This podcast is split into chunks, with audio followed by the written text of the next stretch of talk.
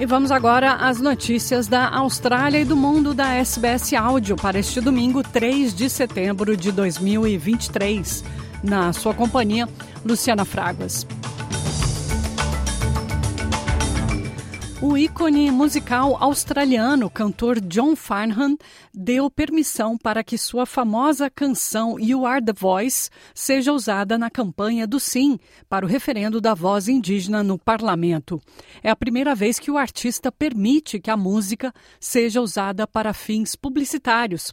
A co-presidente da declaração Uluru do Coração, Megan Davis, disse que espera que a mensagem da nova campanha una os australianos em apoio ao referendo, que será realizado no sábado, dia 14 de outubro. O ministro das Relações Trabalhistas da Austrália, Tony Burke, apresentará novas mudanças na legislação industrial quando o Parlamento Federal se reúne nesta segunda-feira, dia 4. O projeto de lei definirá o que é emprego casual ou freelancer, estabelecerá padrões mínimos para os contratados na economia gig, como motoristas de delivery e protegerá os trabalhadores que tenham sido afetados pela violência doméstica. Burke disse à ABC que haverá duas mudanças que ajudarão a identificar mais cedo casos de roubo de salários. One of the striking things about the big cases of wage theft that we've seen hasn't just been the quantum. It's been how many years it's gone on before we've got to it. So there's changes both for union delegates and right of entry for union officials. Union delegates already work in the workplace. Mm. Okay, so they're people who are already employed, and we've got a provision there to be able to have them trained so that they get some rights uh, to be able to represent their fellow workers. A Europa está a três semanas do fim do verão e já se sabe que este é o verão mais quente desde que foi iniciado o registro de temperaturas, ou seja, há 173 anos.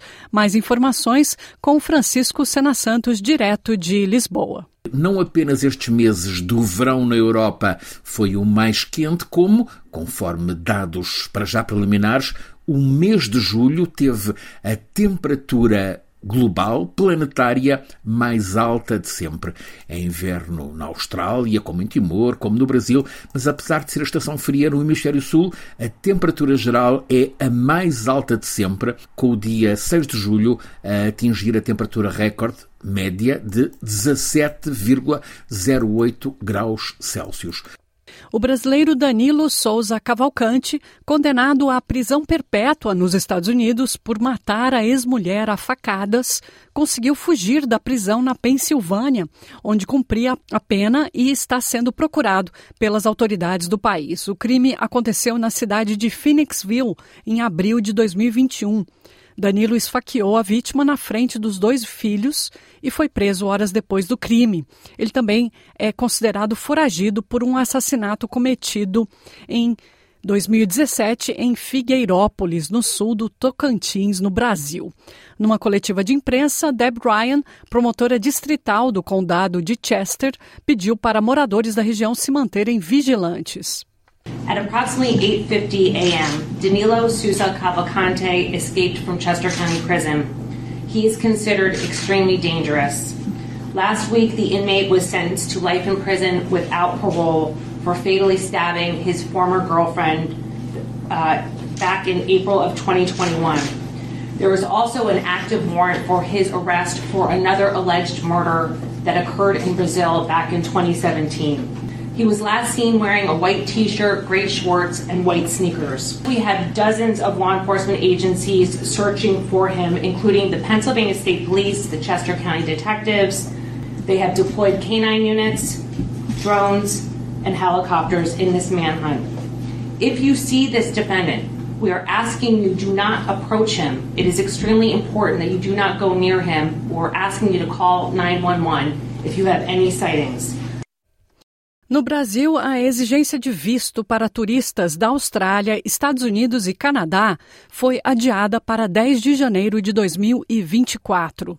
Segundo o Ministério do Turismo, a medida leva em conta a data da chegada em solo brasileiro. Com isso, turistas desses países que vierem ao Brasil até o dia 9 de janeiro de 2024 estão isentos de apresentar o visto. A isenção de visto foi prorrogada após a assinatura do acordo de reciprocidade entre o Brasil e o Japão, algo que o Brasil procura assinar e estabelecer com a Austrália. O Brasil e o Japão estabeleceram a isenção recíproca de visto para estadas de curta duração.